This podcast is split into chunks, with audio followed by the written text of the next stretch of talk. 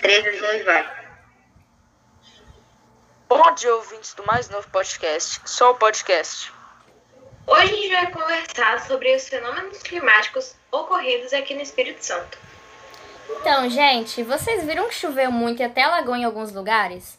Porque será que choveu tanto aqui, sendo que a gente estava no verão? Então, Riana, eu justamente estava pesquisando sobre isso agora há pouco e eu vi que a Grande Vitória, é, ela tá entre o mar e a montanha. E isso favorece muito para a formação de nuvens muito mais carregadas. É, eu também vi isso na minha aula de ciências. Eu queria perguntar uma coisa para vocês. Por que, que será que chove granizo? Então, porque... é, eu vi lá com o professor Bruno e, a, e chove granizo porque as gotas de água que se evaporam dos rios, né? Dos rios, mares, as superfícies terrestres, etc. Quando chegam as nuvens, é, encontram temperaturas abaixo de é, menos 80 graus, se não me engano, e viram gelo, né? Congelam, congelam o vapor de água e ficam, mais, ficam com mais peso do que a nuvem, que pode aguentar e cair. Aí vira gelo. Poxa, como assim? Você nem sumiu?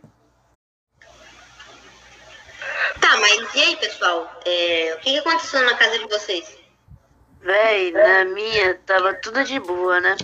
Aí, do nada, tava dando uns raios e não tinha começado a chover ainda, não tinha uma gota. Aí começou a dar uns raios verdes no fundo, na de uma janela lá da minha casa, dava pra ver que tava dando raio verde, bem pra longe. Aí eu fui me perguntar o que, que eram esses raios. Eu acho que são raios mais fortes, eu acho. Eu não pesquisei em lugar nenhum. Mas, tipo assim, aí começou a chover e uns ventos que, tipo assim, a janela de uma ponta da casa estava aberta, a janela da sala estava aberta, na cozinha dava pra sentir a chuva vindo. Tava muito forte. Aí eu tava jogando. Né, e o mais Antônio, sua casa aconteceu o que também? Na minha casa, cara, é, aconteceu uma coisa que eu nunca tinha visto antes também. É, caiu granizo de, tipo assim, pedra de gelo mesmo. Só que o que eu achei mais engraçado era que as pedras eram um pouco regulares e elas, ela, como eu tava no sítio, né, pra me proteger do corona, é, elas caíam e furavam algumas telhas assim do lado. Aí uh, teve uma treta, teve que secar. Foi, a minha casa teve emoção. Teve, caiu alguns raios também. E como lá não tem muita energia no, na roça, no sítio, né? Dava para ver o, o, os raios caírem direitinho. Mas e aí, é, pessoal, o que, que aconteceu na de vocês também? Na minha casa, acabou a energia por alguns minutos, caiu bastante raio, vi alguns raios verdes e aqui em casa alagou também.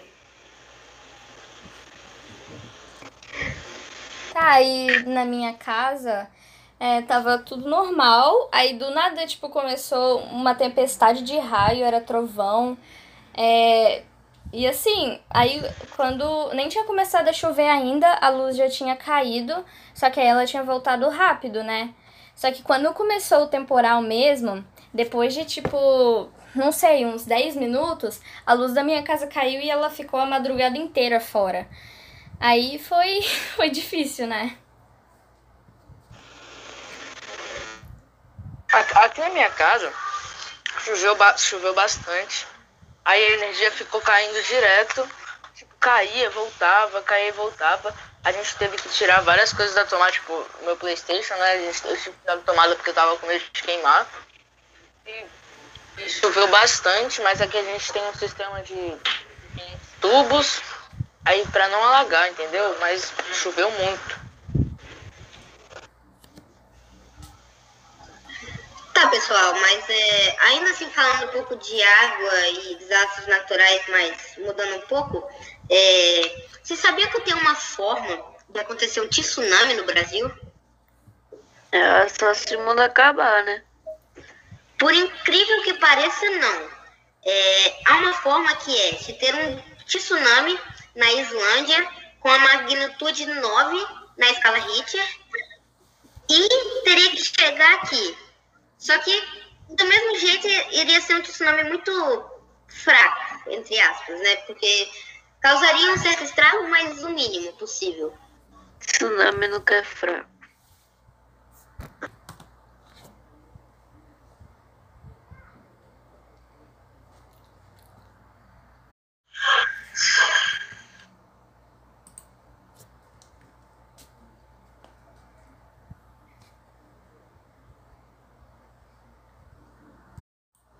Agora uma pausa para recomendação. É, nós iremos recomendar vários canais de ciência, que é o nosso conteúdo, né? Que vai ajudar bastante vocês aí de casa. Eu irei recomendar o canal é, Ciência Todo Dia, que é um canal muito bom, eu gosto bastante. Você sabia? Não é um canal só, só focado em ciência, mas tem vários conteúdos de ciência lá também. E o canal Descomplica.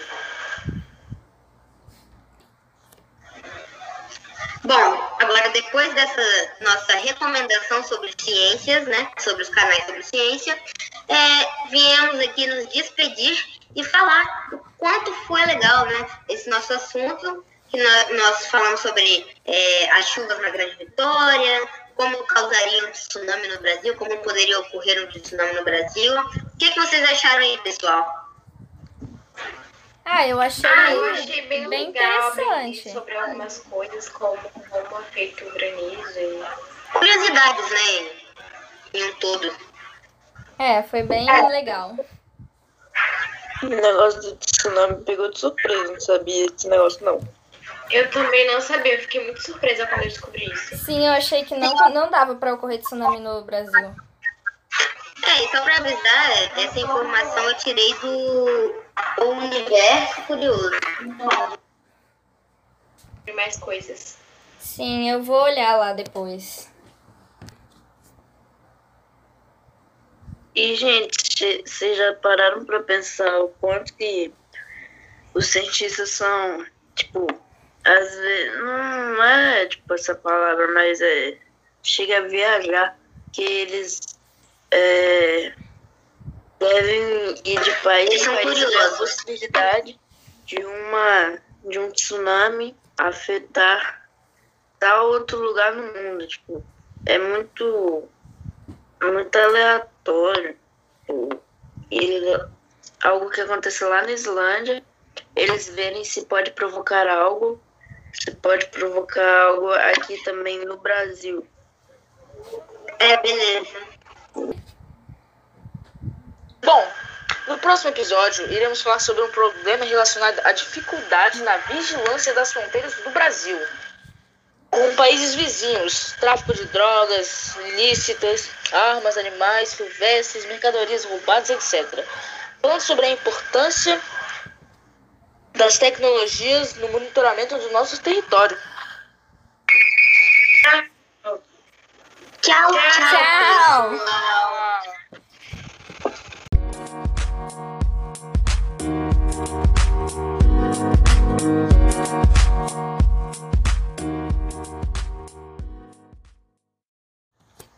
Bem-vindos ao segundo episódio do nosso podcast. Só o podcast.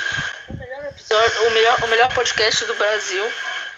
Aquele, aquele podcast bom, aquele podcast legal de você, você pode assistir em qualquer lugar, em todas as plataformas. Aquele, aquele podcast que toda a família gosta de assistir. E o nosso episódio passado foi sobre ciências. Se você não viu, só você ir lá no canal que você vai achar ele. Bom, e nesse segundo episódio iremos falar sobre o problema relacionado à dificuldade na vigilância das fronteiras do Brasil com países vizinhos, como por exemplo o tráfico de drogas ilícitas, armas, animais silvestres, mercadorias roubadas, etc. E vamos falar sobre a importância das tecnologias no monitoramento do nosso território. Gente, vocês ouviram que a extensão continental das fronteiras brasileiras coloca a tecnologia como elemento fundamental para aumentar o controle de fluxo de drogas e armas? São 16.866 quilômetros no total de fronteira terrestre.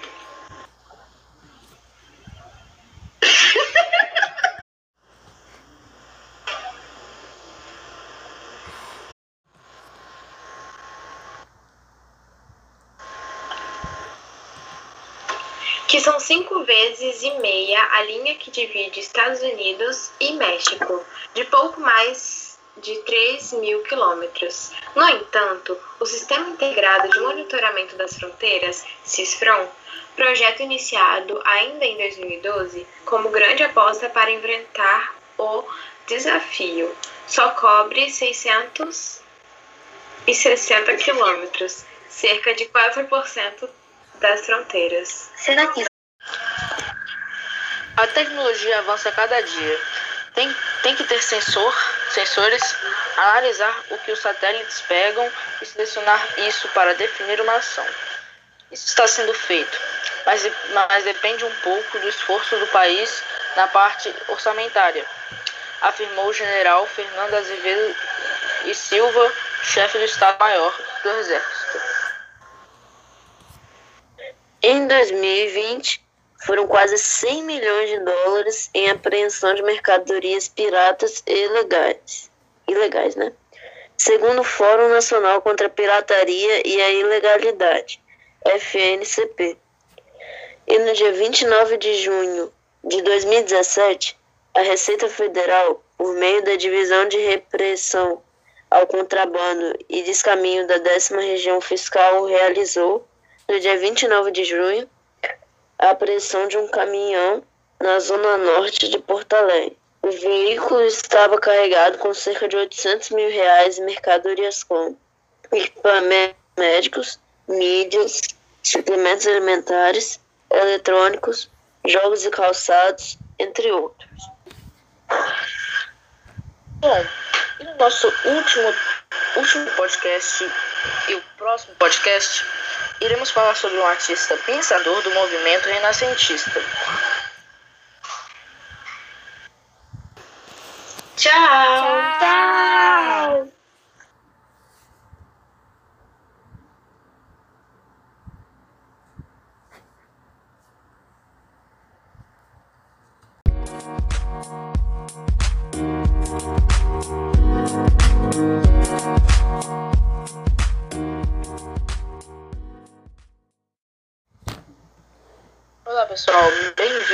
Nosso terceiro e último episódio do nosso podcast, o Sol Podcast. E nesse último episódio do podcast, iremos falar sobre um artista pensador do movimento renascentista.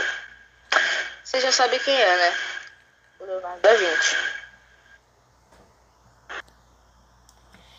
É, gente, eu tava aqui me perguntando, o que será que foi o renascentismo? O renascentismo, também conhecido como Renascimento ou Renascença, é o período de transição entre a Idade Média e a Idade Moderna, que ocorreu principalmente na Itália e se alastrou por toda a Europa. O período do Renascimento é considerado entre o fim do século XIV e o início do século XVII. Mano, eu pesquisando bastante assim, eu vi que um dos principais artistas do movimento renascentista foi o Leonardo da Vinci. Ele viveu de 1452 a 1519. Ele foi um pintor italiano.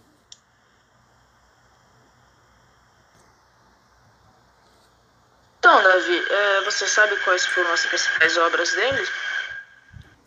Claro, depois de várias pesquisas, eu achei que as principais obras de Leonardo da Vinci foram Salvador do Mundo, São João Batista, Última Ceia, Virgem do Fuso, Autorretrato e Parafuso Voador.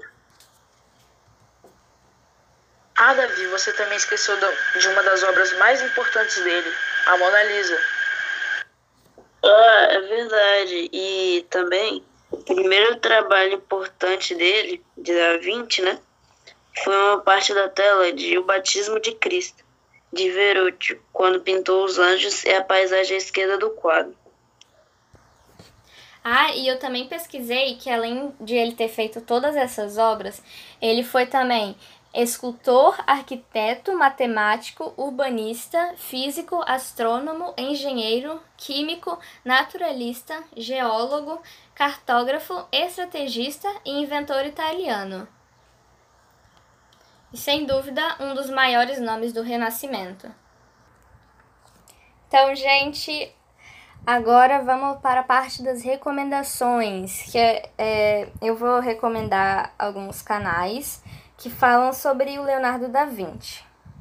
Primeiro tem o The History Channel Brasil, e nesse canal fala sobre a história completa do Leonardo da Vinci e é muito interessante.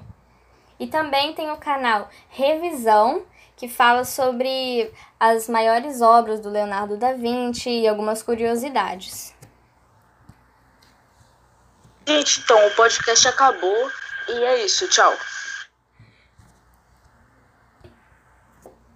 Tchau. Tchau, tchau pessoal.